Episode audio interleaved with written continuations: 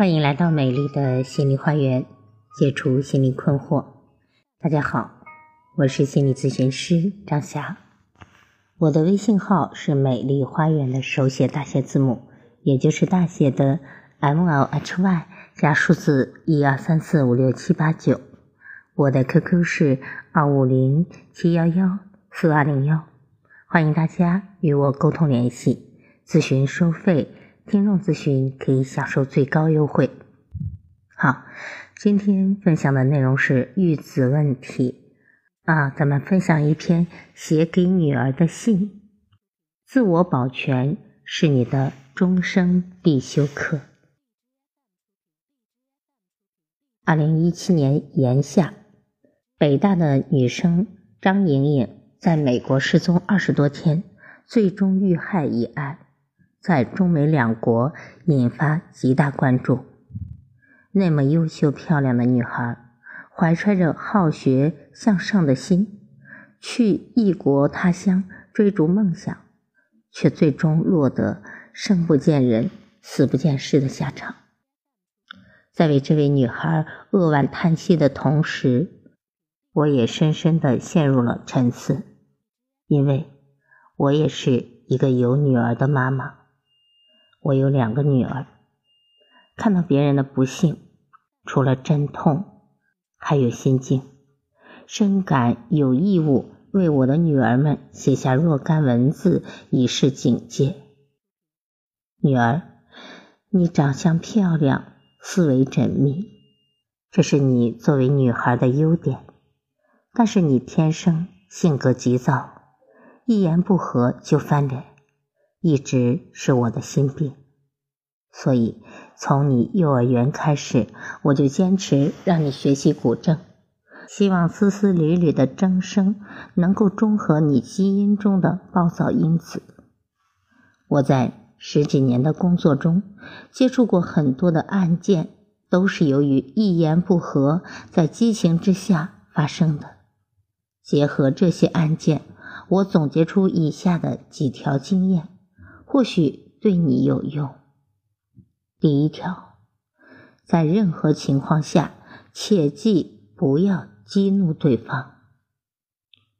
这个对方可以是陌生人，是服务员，是保安、保洁、快递小哥，也可以是同事、亲戚、恋人、丈夫、好友、同学。很多女孩。自诩牙尖嘴利，说话不把对方顶到南墙上不罢休。殊不知，这一类人是极可能吃亏在嘴巴上的。有数据显示，至少有百分之七十的案件中的女性受害者在遇害之前，都与嫌疑人有过相当激烈的争吵。尤其是跟男性打交道，更应该注意说话的分寸。男性天生自带一条 Y 染色体，莽撞和野性时刻在他们的每一条基因链上。请记住，有可能伤害到你的人，未必就是十恶不赦的坏人。很多激情杀人都是在被刺激之下发生的。玫瑰带刺，兔子咬人，每个人心里都住着一个小魔鬼。你要做的就是不要将他激怒，放他酣睡百年。作为女孩子，无论何时何地，都应该学会避其锋芒，学会委婉表达，哪怕得理也得饶人。别跟小人斗气，别和烂事焦灼。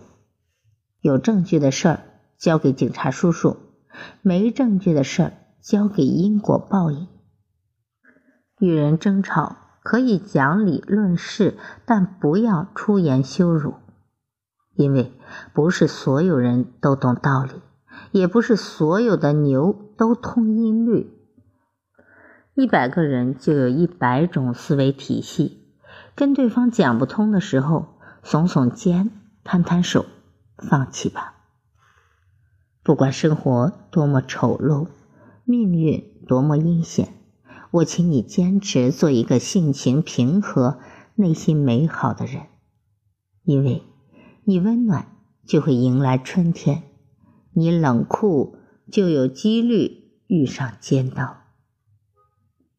第二点，防范意识远比防盗门管用。我主张一定要争取住在市中心的成熟小区里，这可以确保你在方圆五公里内的生活圈里衣食出行是安全的。如果没钱，可以选择市中心成熟小区小一点的房子，或者租房子。但是要注意，我们的条件是：第一，市中心；第二，成熟小区。这两个硬件断断不可以马虎。判断一个小区是否成熟，你仅可以观察它的保安和保洁。如果一个小区的保安都是精壮的小伙子，楼道里没有张贴的牛皮癣，那这个小区应该就是宜居的。如果一个小区的保安都是坐在收费岗亭里昏昏欲睡的老人家，楼道里贴满了牛皮癣。那这个小区的安全肯定是无法保障的。科技发展到今日，已有可以在手机上直接观摩的家庭实时监控。但你成年之后，这种科技只会更加发达。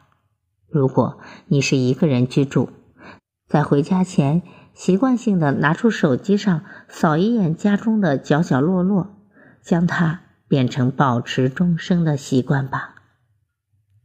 第三条，作为女孩，心细如发，绝对可以化险于无形。前几年，深圳三个女白领被入室歹徒杀害，而歹徒仅仅只是偶然路过他们家楼下，看到他们忘记关窗户了，临时起意，攀爬入室抢劫杀人。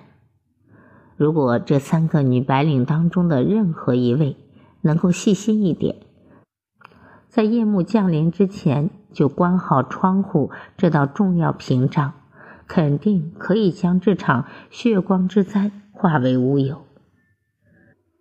心细如发可以表现在很多方面，比如走路不时回头，可防追尾；先拉上窗帘再开灯。可防偷窥，出差不告诉别人自己住哪个宾馆，可防骚扰。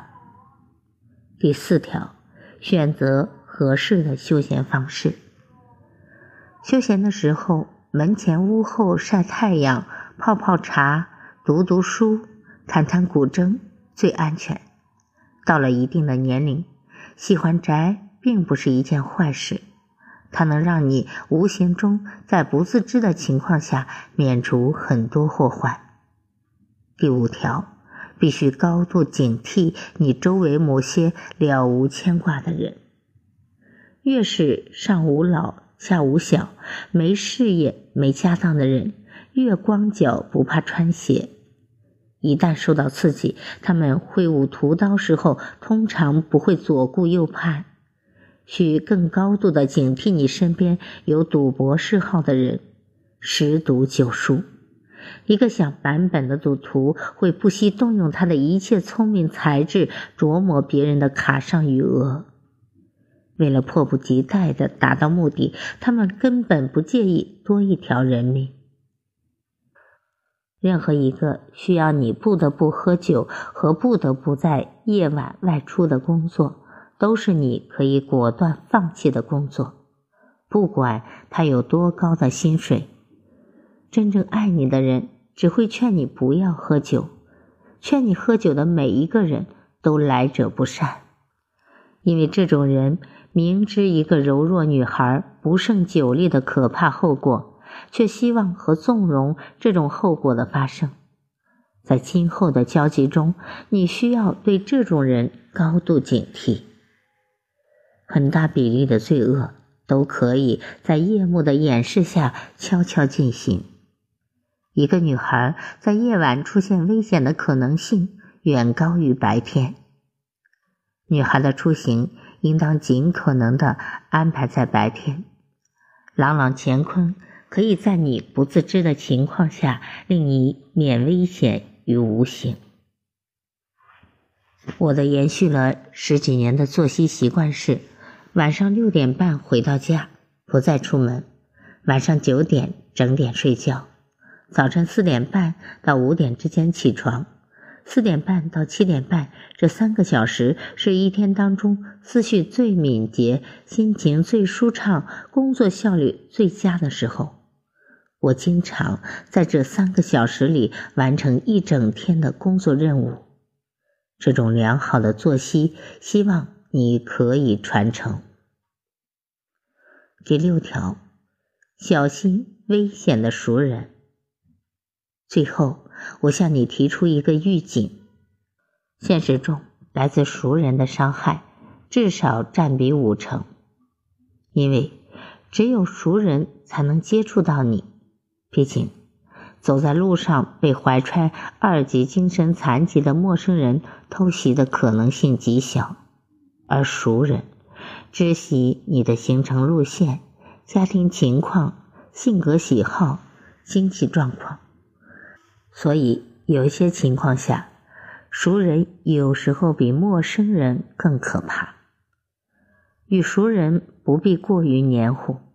太过蜜里调油的关系，一般都会走向唇枪舌剑的穷途末路。